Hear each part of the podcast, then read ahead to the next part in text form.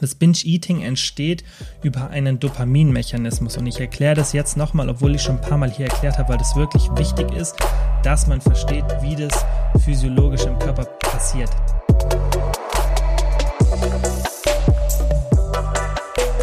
Kilians Brain Game Podcast.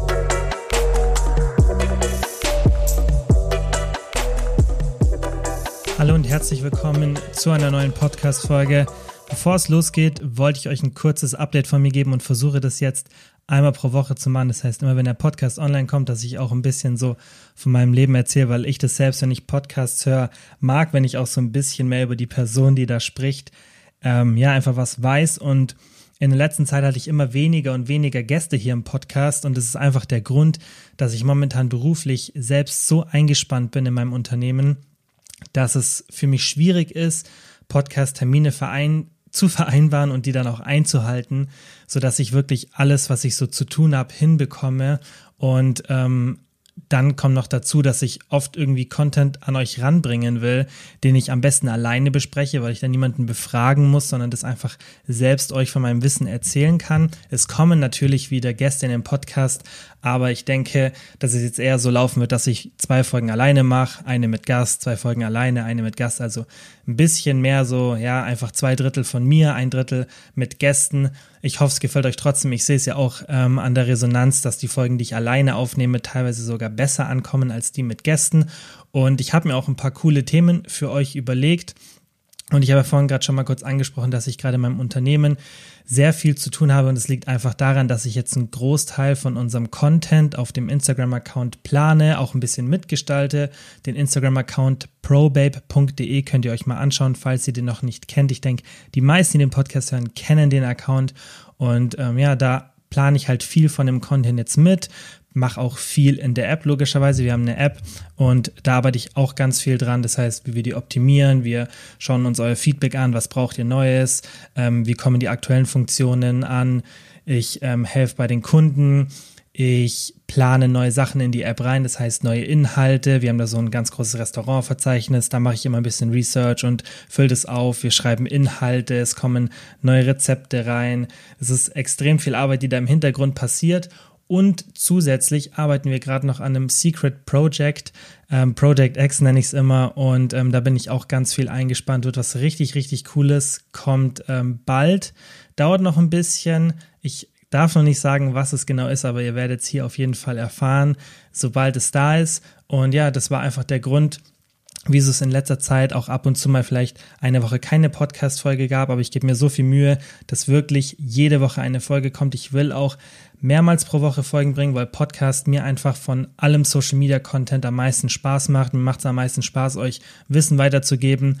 Und ähm, deshalb wird jetzt auch in Zukunft weiterhin der Fokus einfach hier auf dem Podcast liegen. Ist natürlich immer ein bisschen Aufwand, gerade jetzt wenn ich solche Folgen wie diese hier aufnehme, dann muss ich auf jeden Fall mich davor ein bisschen vorbereiten, weil ich euch ja da auch wirklich fundiertes Wissen vermitteln will und eben nicht nur irgendwas erzählen möchte. Bei manchen Themen, wenn die so oft von mir behandelt wurden, sei es auf Social Media oder in denen ich es anderen Leuten erklären musste, da kann ich wirklich komplett 30, 40 Minuten ohne Vorbereitung und ohne Pause sprechen. Es gibt manche Themen, die waren auch in der Vergangenheit hier im Podcast dabei, aber zum Beispiel bei dem heutigen Thema, da ist es mir wirklich wichtig, weil es so sensibel ist und weil ich jetzt auch noch nicht ganz so oft darüber gesprochen habe, dass es für euch schön und flüssig klingt und ähm, dass ich mich da auch ein bisschen vorbereite, damit ich wie so ein leichtes Skript habe und schon ein bisschen ja meine Stichpunkte habe und weiß, in welcher Richtung oder in welche Richtung sich die Folge sozusagen bewegt.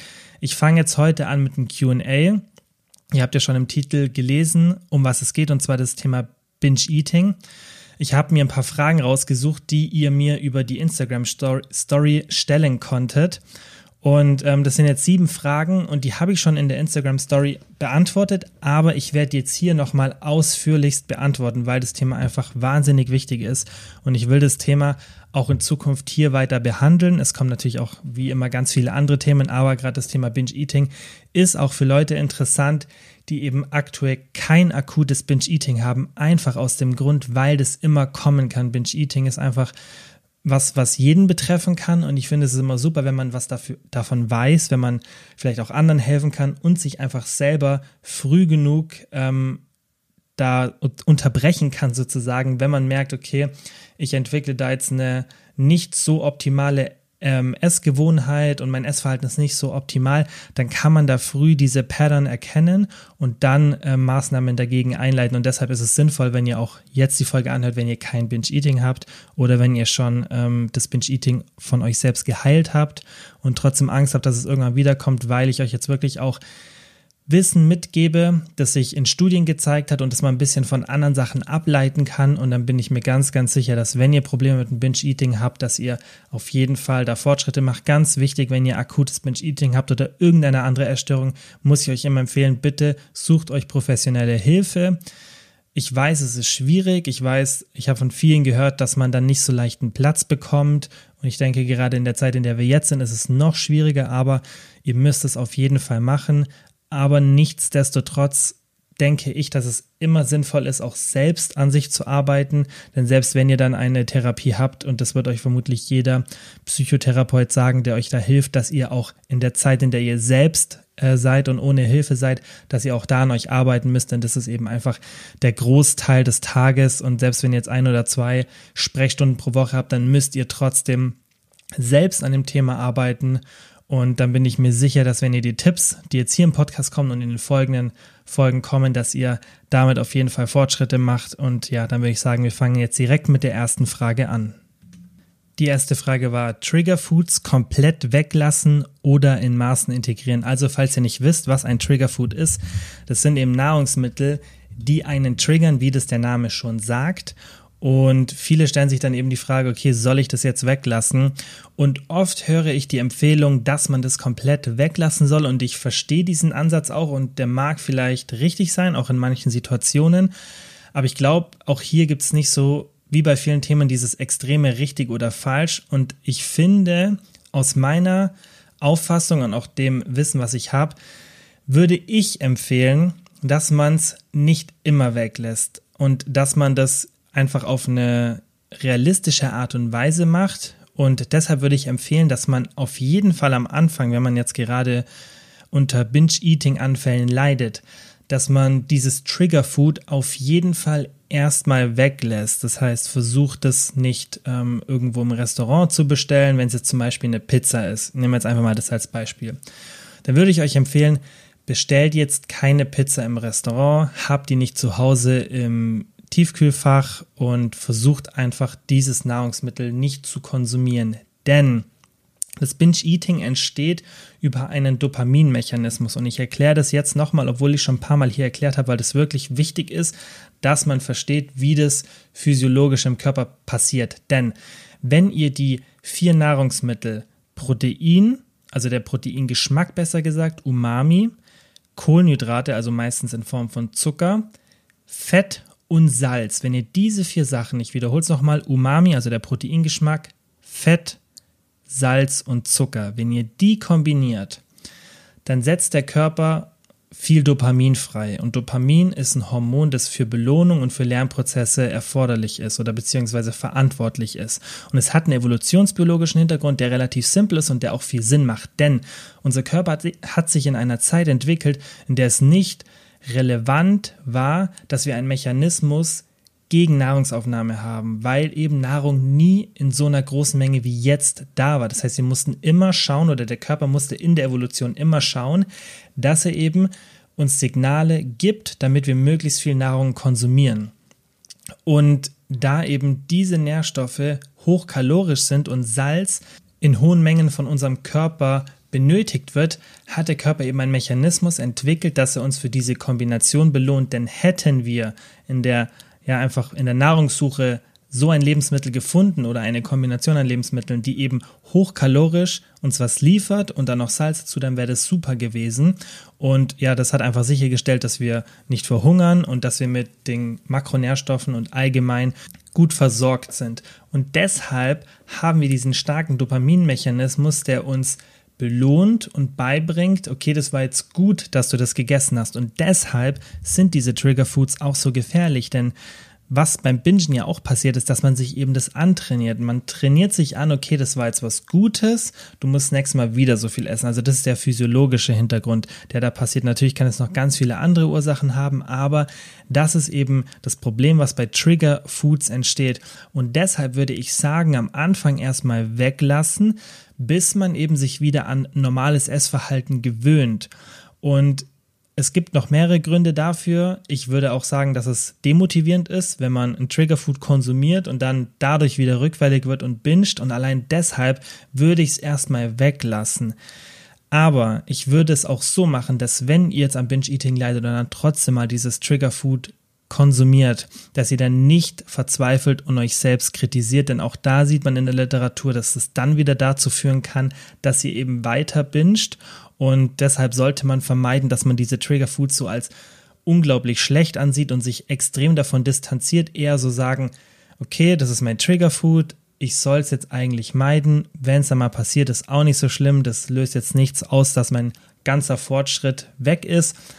Das führt einfach wieder dazu, dass ich vielleicht ein schlechteres Essverhalten an dem Tag habe, aber das Trigger Food ist jetzt nicht per se extrem böse.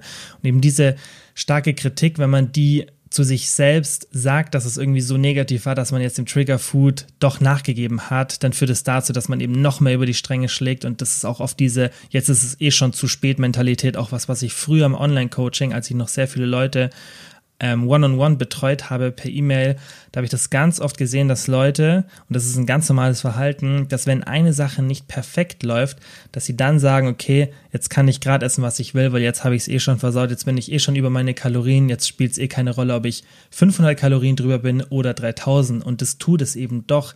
Aber das Problem entsteht dabei nicht bei dieser Entscheidung dann, dass man sagt, hey, es war jetzt zu viel, jetzt kann ich gleich alles essen, was ich will. Das Problem entsteht schon viel früher, indem man eben Perfektionismus von sich selbst erwartet. Die Personen, denen ich aber dann über die Zeit, auch die gleichen Personen, denen ich beigebracht habe, hey, geh mit der Einstellung rein, wenn du ein bisschen drüber bist, ist nicht so schlimm. Wenn du zu viel Kal Kalorien konsumiert hast, du kannst es wieder ausgleichen und selbst wenn nicht, über eine Woche gleich sieht das alles wunderbar aus dann lernt man, okay, das ist gar nicht so schlimm, dass es jetzt nicht so funktioniert hat. Und dann ist man in der Situation auch nicht so gestresst und hat eben nicht diese Alles- oder Nichts-Einstellung. Und das ist ganz, ganz wichtig, auch in Bezug auf Trigger Foods. Und wenn man dann sein Essverhalten wieder langsam optimiert, wie das funktioniert erkläre ich auch jetzt noch in der Folge und auch in den folgenden Folgen, dann kann man diese Triggerfoods langsam wieder einführen, weil meiner Meinung nach entsteht sonst das Problem und das ist auch moderne Therapie, wenn man ähm, mit Drogenabhängigen, zum Beispiel Alkoholismus, umgeht. Das macht nicht jeder Psychotherapeut, aber es gibt manche, zum Beispiel ich meine, Jordan Peterson hat es mal erzählt. Wenn nicht, dann äh, möchte ich hier kein ähm, falsches Bild von ihm abgeben, aber ich meine, Jordan Peterson hat es mal erklärt, dass er das auch macht. Und ähm, da geht es eben darum, dass man den Leuten auch langsam wieder dieses Suchtmittel oder an, an, das Suchtmittel heranführt und versucht, dass sie das in einem kontrollierten Maße zu sich nehmen oder wenn man die dann nicht dazu bringt, dass sie das in einem kontrollierten Maße zu sich nehmen, dass man die trotzdem in diese Situationen, dieses Triggern langsam und kontrolliert hereinführt, weil ich denke, diese Beispiele kennt jeder, wo man bei ähm, ja, Drogenabhängigen sogar sieht, dass wenn die an bestimmte Orte gehen oder mit bestimmten Menschen sich treffen, mit denen sie früher konsumiert haben oder an diesen Orten sind, dass allein das triggern kann. Und das sieht man auch ganz kleine Literatur, dass wir Orte mit bestimmten ähm, Sachen verknüpfen, die auch dann mit dem Dopaminmechanismus zusammenhängen. Und das ist eben auch was, was ich bei einem Trigger Food machen würde, weil es ja ein ähnlicher Mechanismus ist. Ich würde schauen, dass man das langsam wieder einführt, weil das Problem, was man ja auch dann bei ähm, Alkoholabhängigen sieht, ist, dass wie realistisch ist es denn, dass man so eine Person ewig lang weghält davon, ewig lang von diesen Orten, von bestimmten Leuten und so weiter weghält? Das ist ja sehr unrealistisch. Irgendwann wird die Person dann wieder mit den Leuten sich treffen oder zufällig in die gleiche Bar gehen oder nur irgendwas sehen, was ähnlich aussieht und dann wird das Ganze wieder getriggert. Und das ist so ein instabiles System, dass es realistischer ist, eben diese Sachen wieder langsam und kontrolliert heranzuführen und dann eben schaut, okay, klappt es wieder, weil dann kann man auch normal leben, ohne diese Sache ständig zu meiden und in der Angst zu leben, dass wenn man jetzt in Kontakt mit der Pizza kommt, dass man dann wieder das Bingen anfängt. Und allein deshalb finde ich das nicht gut, wenn man sich dann so extrem distanziert, weil das ist eben ja einfach so eine Vermeidungsstrategie, die nicht wirklich sinnvoll ist. In manchen Szenarien, das ist auch ein bisschen komplex, auch gerade wenn es um das Thema Drogen geht, deswegen ähm, ja, muss man da so und so mit jemandem sprechen, der sich da auskennt und der da das professionell macht, wie ein Psychologe oder ein Psychiater da muss man natürlich immer aufpassen, was ist es für eine Situation. Und das war jetzt einfach nur simpel erklärt, aber das ist ja ein ähnlicher Mechanismus und dann kann man das so ein bisschen ableiten. Und allein aus dieser Logik her, weil man eben dieses Triggerfood nicht für immer meiden kann, würde ich schauen, dass man es langsam wieder integriert. Das muss man natürlich kontrolliert machen. Und wenn es nicht klappt, dann ist vielleicht einfach zu früh gewesen, dann kann man das später machen, aber das ist eben mein Tipp, am Anfang weglassen. Dann, wenn es passiert, sich nicht zu sehr kritisieren dafür, also wenn man dann doch das Triggerfood konsumiert, aber jetzt nicht absichtlich konsumieren und dann, wenn man in Anführungszeichen geheilt ist oder so gut wie keine Binge-Anfälle mehr hat, dann kann man langsam das Triggerfood einführen und dann eben nicht gleich eine ganze Pizza essen, sondern vielleicht dann erstmal eine halbe oder eine Viertel oder mal ein Stück und dann einfach schauen, was passiert, die Techniken anwenden, die man auch angewendet hat, um das Binge-Eating zu unterbrechen und dann sollte ein Triggerfood eigentlich kein Problem mehr sein, beziehungsweise man sollte dann schaffen, dass man es langsam zu einem Nahrungsmittel macht, das nicht der Feind ist. Dann zu Frage Nummer zwei. Chew and Spit als Vorstufe dahin oder einfach nur andere Essstörungsformen? Also für alle, die es nicht kennen, Chew and Spit ist eine Art von Essstörung, in der man eben das Essen kaut und dann wieder ausspuckt. Ich habe das zum ersten Mal vor ein paar Jahren gehört, hatte das bis dahin auch noch nicht gekannt und ich denke, viele von euch kennen das auch nicht, aber da kam eben die Frage, ob das eine Vorstufe vom Binge-Eating ist. Und da bin ich ehrlich, mit dieser Essstörungsform kenne ich mich fast gar nicht aus, aber ich würde jetzt sagen, dass der Mechanismus allein von der Logik her vermutlich ein ähnlicher ist wie beim Binge-Eating und deshalb kann es auf jeden Fall eine Vorstufe sein, dass man erst damit anfängt und dann irgendwann ins Binge-Eating reinrutscht, genauso wie Binge-Eating eine Vorstufe von anderen Essstörungen sein kann, nicht sein muss, aber sein kann. Und deshalb kann es auf jeden Fall sein und deswegen sollte man auch so eine Essstörung ernst nehmen. Und ich denke auch, dass es Sinn macht, ähnlich zu handeln wie beim Binge-Eating. Das heißt, die Gründe zu suchen, wieso das passiert, das werde ich auch hier noch im Podcast alles erklären, vermutlich dann in einer separaten Folge, wo wir uns wirklich mal komplett darauf fokussieren, okay, was mache ich jetzt Step by Step, wenn ich Binge-Eating habe? Und dementsprechend, wie gesagt, würde ich das ähnlich behandeln. Ich bin mir jetzt nicht zu 100% sicher, weil ich, wie gesagt, diese Essstörung nicht so gut kenne. Aber rein von der Logik her und von dem, was man dort macht, würde ich schon sagen, dass da starke Parallelen bei den Gründen oder bei den Ursachen bestehen. Dann die dritte Frage. Denkst du, dass man wirklich die Kontrolle verliert oder sich das nur selbst einredet? Und da geht es natürlich auch um das Thema Binge-Eating, ob man da die Kontrolle verliert. Das erzählen ja viele, die an Binge-Eating leiden und vielleicht kennt ihr das selbst, auch wenn ihr mal so eine Essattacke gehabt habt oder vielleicht einfach nur ein, ja, einfach so ein Essanfall, vielleicht kein krasses Binge-Eating jetzt, dass ihr das dauerhaft habt, sondern einfach mal so eine Heißhungerattacke, dass man da die Kontrolle verliert. Und gerade beim Binge-Eating, wenn man das regelmäßig hat, verliert man auf jeden Fall die Kontrolle. Also man redet sich das nicht nur selbst ein. Ganz kurzer Exkurs zu diesem Thema selbst einreden.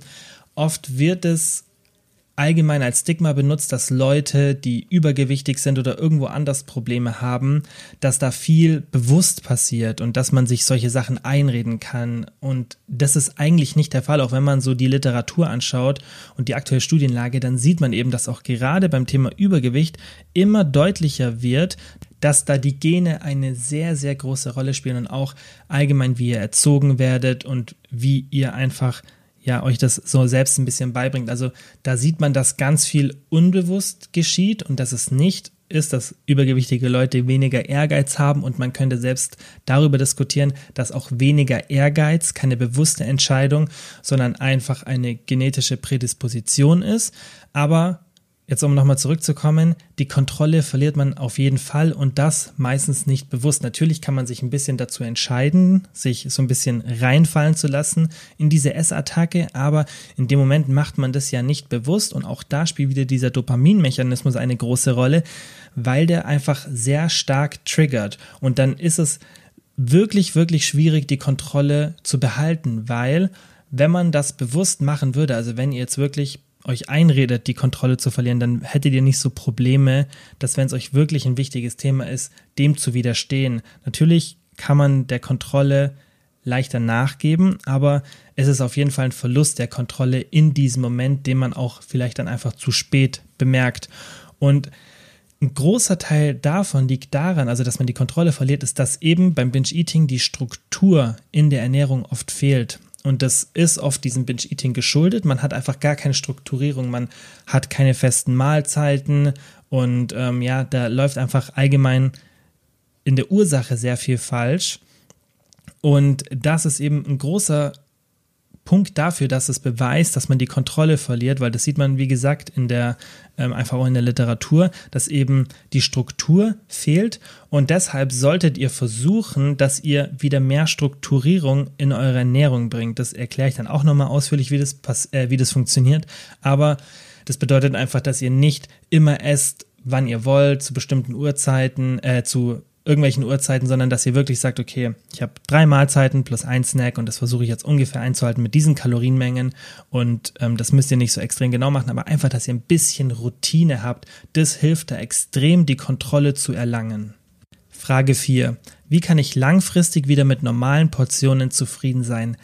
Das ist ein Thema, das ich auch schon ein paar Mal unabhängig vom Binge-Eating angesprochen habe, weil ich die Entwicklung gar nicht gut finde auf Social Media, die von vielen, die gerade in dieser Fitnessszene aktiv sind, sehr gepusht wird und zwar, dass man extrem volumenreich isst. Natürlich macht es Sinn und das habe ich auch schon immer gesagt, esst volumenreich, esst Nahrungsmittel, die eine niedrige Kaloriendichte haben. Das ist ein großer Schlüssel zum Erfolg während einer Diät, aber das sollte nicht unser ganzes Essverhalten bestimmen. Natürlich gibt es Leute, die genetisch so prädispositioniert sind, dass sie wahnsinnige Probleme haben, normal zu essen, also normal große Mahlzeiten und damit einfach das Gewicht zu halten. Und das habe ich ja auch schon ein paar Mal hier erklärt, dass eben der Grund für diese für das ganze Übergewicht, das wir auf der Welt haben, gerade in den westlichen Ländern, ist eben dieses Problem. Zu viel Nahrungsangebot, also wir kommen zu leicht an die Nahrung und wir haben zu wenig Bewegung und wir haben kein System sozusagen im Körper, das uns davor schützt, dass wir uns dann extrem wenig bewegen und extrem viel essen. Und deshalb ist es auch eben, wie gesagt, schwierig für manche Menschen mit normalen Portionen satt zu werden. Das ist einfach so. Die müssen mehr Techniken anwenden. Das heißt, die müssen mehr auf die Makronährstoffverteilung der Mahlzeiten schauen. Das heißt, viel Protein, viel Ballaststoffe, moderat Fett, wenig Kohlenhydrate, also oder moderat Kohlenhydrate, dass einfach die Mahlzeiten optimal sind, die müssen auf ihre Bewegung achten, die müssen auf ganz viele Sachen achten. Das ist halt einfach so. Ähm, das ist wie gesagt durch diese genetische Prädisposition, aber nichtsdestotrotz finde ich es nicht gut, wenn man jedem Menschen erzählt sozusagen, dass er extrem volumenreich essen sollte. Es kann natürlich bei manchen der Fall sein, dass es wirklich schwierig ist und dass sie das fast brauchen, aber diese Extremsituation, das ist dann doch nicht bei so vielen der Fall. Und bei den meisten Menschen, auch diese, die jetzt denken, okay, hey, ich gehöre dazu, ich habe schon immer Probleme, ihr seid nicht in diesem extremen Raster. Das heißt, ihr seid jetzt nicht diese paar von 100 Menschen, diese fünf oder zehn von 100 Menschen, die wirklich extremste Probleme haben. Die meisten können da so eine Kombi machen. Es gibt auch bei mir Tage, da habe ich mehr Hunger und da bräuchte ich auch volumenreichere Mahlzeiten. Und das kommt auf die Lebensumstände und vieles drauf an. Aber man sollte sich dennoch nicht nur auf dieses volumenreiche Essen konzentrieren. Und ich kenne das, ich hatte so eine Phase auch schon durch vor ein paar Jahren, also schon länger her. Da habe ich wirklich so ein riesen Bottich von Essen gebraucht. Also ich hatte immer so eine Riesenschüssel, das war immer pro Mahlzeit 400, 500 Gramm Gemüse locker. Möglichst wenig Fett, dann irgendwie 75 Gramm oder 100 Gramm Reis und ich wiege ja 80 Kilo und mache doch fast jeden Tag Sport. Und ich habe da gut Kalorien verbrannt, das heißt, ich konnte auf jeden Fall viel essen. Ähm, aber das waren halt immer so Riesenportionen, die dann irgendwie zwei Kilo gewogen haben. Und das ist kein gesundes Essverhalten. Und ich sehe auch jetzt, ich brauche das nicht. Also das kann man sich auch antrainieren. Und das ist eben genau das Problem, ähm, worauf ich jetzt zurückkommen will, weil die Frage war ja, wie kann ich langfristig wieder mit normalen Portionen zufrieden sein? Das ist Training. Ihr könnt euch natürlich auch antrainieren, dass ihr immer diese großen Mahlzeiten braucht, damit ihr satt seid. Und ich habe mir das irgendwann auch selber eingeredet. Ich dachte wirklich, ich brauche das, um satt zu werden.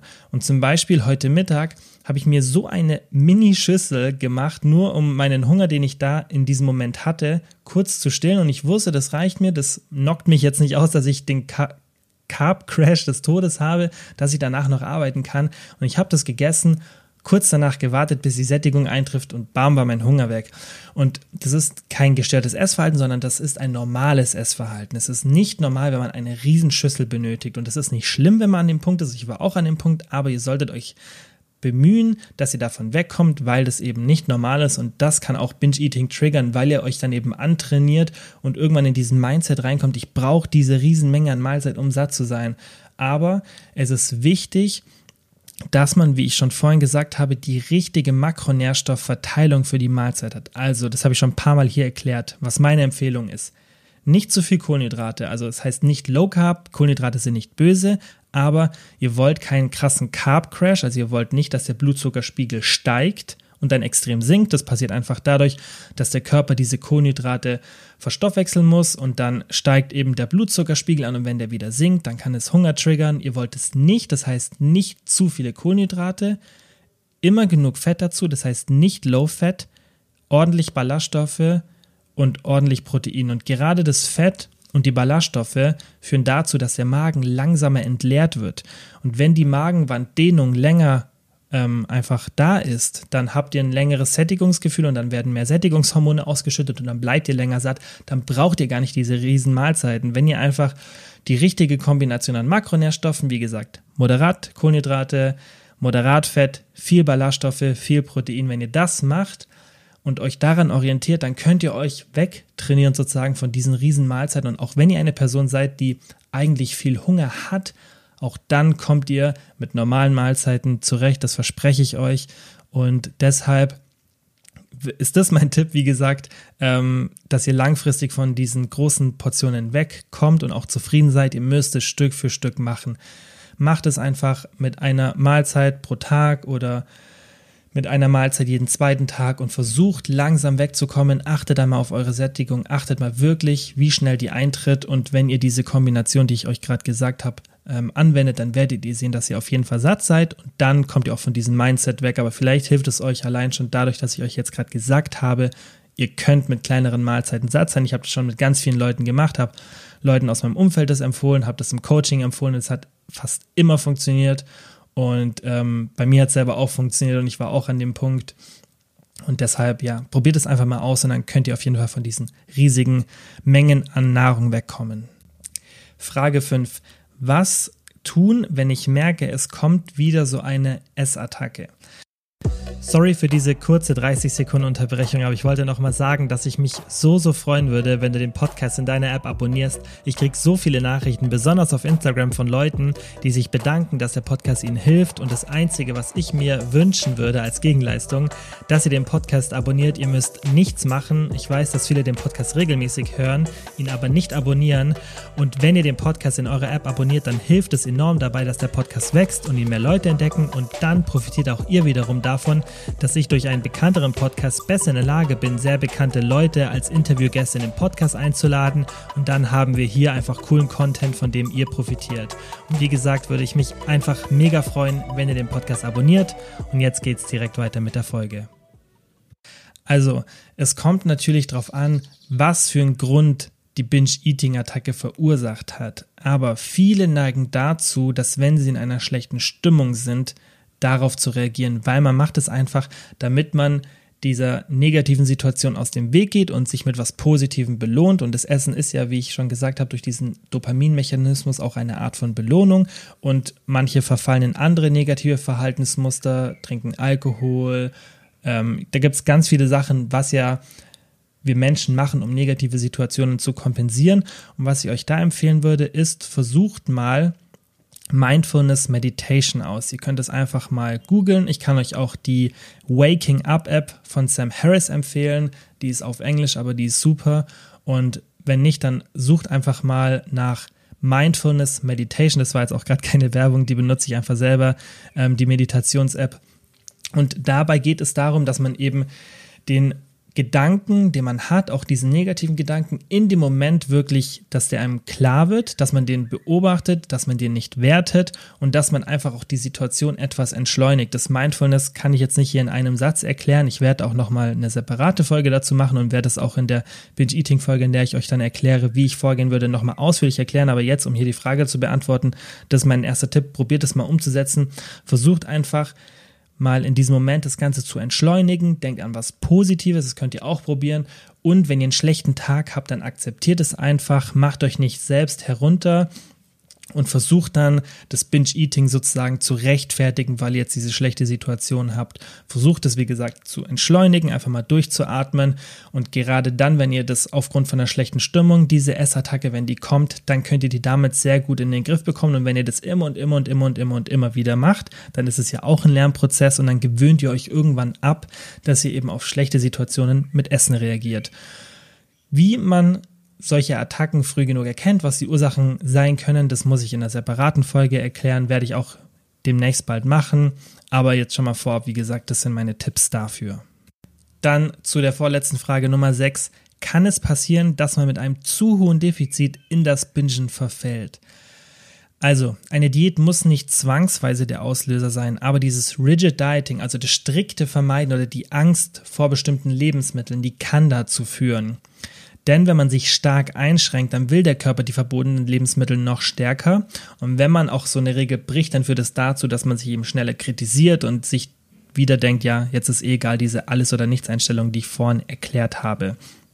Und deshalb ist es wichtig, davon spreche ich ja schon seit Jahren und darauf basiert ja auch so ein bisschen mein Unternehmen ProBabe, also auf diesem Grundsatz, dass man eben Diät machen kann und sollte, ohne sich was zu verbieten. Natürlich muss man sich einschränken, es ist einfach eine Diät. Das ist logisch, dass man auch mit unserer Diätform nicht alles essen kann, was man will in allen Mengen. Man kann zwar alles essen, aber nicht in allen Mengen. Aber dieser Grundsatz vom Flexible Dieting, dass man einfach sich gesund ernährt, aber sich auch mal ein Stück Kuchen oder eine Pizza erlaubt, solange das in die Kalorienvorgaben passt, das ist ganz wichtig. Und es geht jetzt auch nicht hier ums akribische Kalorien zählen. Es geht einfach darum, dass ihr euch nichts verbietet. Also kein Rigid Dieting nennt man das, macht kein so ein ja, Vermeiden oder Angst entwickeln von bestimmten Lebensmitteln. Das ist ganz, ganz wichtig.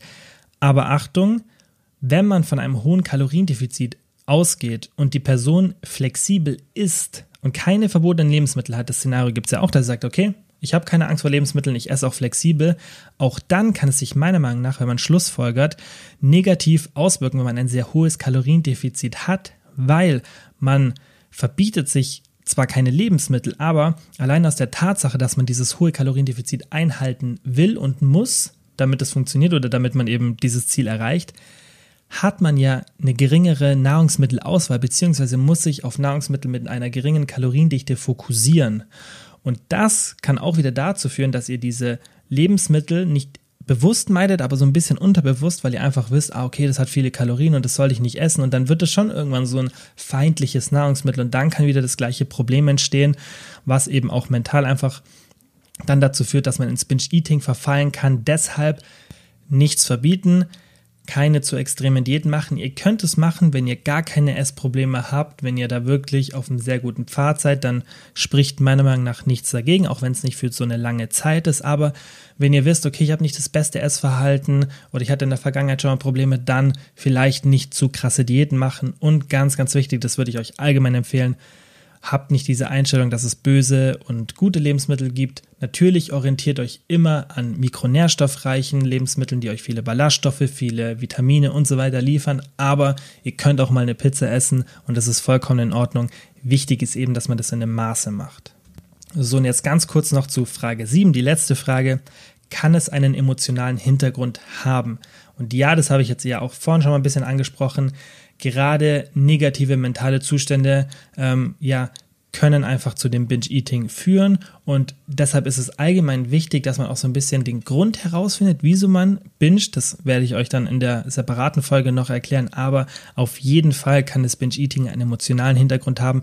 Es kann auch anders sein. Ihr könnt euch mal vom Podcast die Folgen mit Nati und Vero anhören. Einfach mal ein bisschen runterscrollen. Das war, glaube ich, bei Nati Folge ich weiß es nicht mehr, 10 oder 15, vielleicht war es auch ein bisschen später. Die Folgen mit Vero waren auf jeden Fall 6 und 7, irgendwie so in der Richtung. Sucht einfach mal im Podcast, so viele Folgen sind es jetzt nicht, könnt ihr mal kurz durchscrollen, die Folgen mit Nati und Vero. Und da ist ganz interessant zu sehen, wie beide komplett verschiedene Auslöser hatten. Bei Vero war es damals so, die hatte schon einen sehr emotionalen Hintergrund und ihr erklärt es auch, was so bei ihr das war, was es getriggert hat. Und bei Nati war es kaum emotional obwohl sie sich da sehr gut reflektieren kann. Also sie hat wirklich ähm, versucht, den Grund rauszufinden, aber er war nicht emotional. Also da sieht man, das kann von mehreren Stellen sozusagen kommen, mehrere Gründe können das verursachen und deshalb ähm, muss man das im Hinterkopf behalten. Natürlich kann, können Emotionen ein Hintergrund dafür sein, dass man binscht, aber es muss jetzt nicht bei jedem der Auslöser sein. Das können auch mehrere Faktoren gleichzeitig sein oder was ganz anderes. Was es sein kann und wie man das dann in den Griff bekommt, das erkläre ich euch in der Folge, die bald kommt. So, das waren jetzt auch alle Fragen, sieben Fragen. Ich hoffe, die haben euch weitergeholfen. Falls ihr zu dem Thema noch Fragen habt, schreibt mir gerne eine DM auf Instagram und dann kann ich euch da sicher weiterhelfen. Und wenn die Frage sehr interessant für viele ist, dann kann ich die auch hier für den Podcast verwenden und dann können wir mal wieder ein QA machen. Aber ihr könnt euch auch auf die Folge freuen, in der ich euch, falls ihr Probleme mit Binge-Eating habt oder euch da einfach informieren wollt, erkläre, was können die Gründe sein, wie geht man vor, wie kriegt man das in den Griff. Und ähm, da bin ich mir ganz sicher, dass es euch auf jeden Fall helfen wird, wenn ihr Probleme habt. Wie immer, vielen, vielen Dank für eure Aufmerksamkeit und fürs Zuhören und ja, bis zum nächsten Mal. Nochmal vielen Dank wie immer fürs Zuhören. Ich würde mich mega freuen, wenn ihr den Podcast abonniert, falls ihr es noch nicht gemacht habt. Und ich würde mich genauso freuen, wenn ihr den Podcast mit Freunden oder Familienmitgliedern teilt. Denn nur so kann der Podcast wachsen. Und ihr wisst ja, ich mache das hier kostenlos, aber ich mache es extrem gerne und ich werde es auch weiterhin natürlich kostenlos machen. Aber ihr helft mir wirklich sehr, sehr, wenn ihr den Podcast einfach mit Freunden oder Familienmitgliedern teilt oder wenn ihr den in der Story auf Instagram teilt. Einfach, dass Leute von dem Podcast erfahren und dann auch davon profitieren. Vielen, vielen Dank dafür.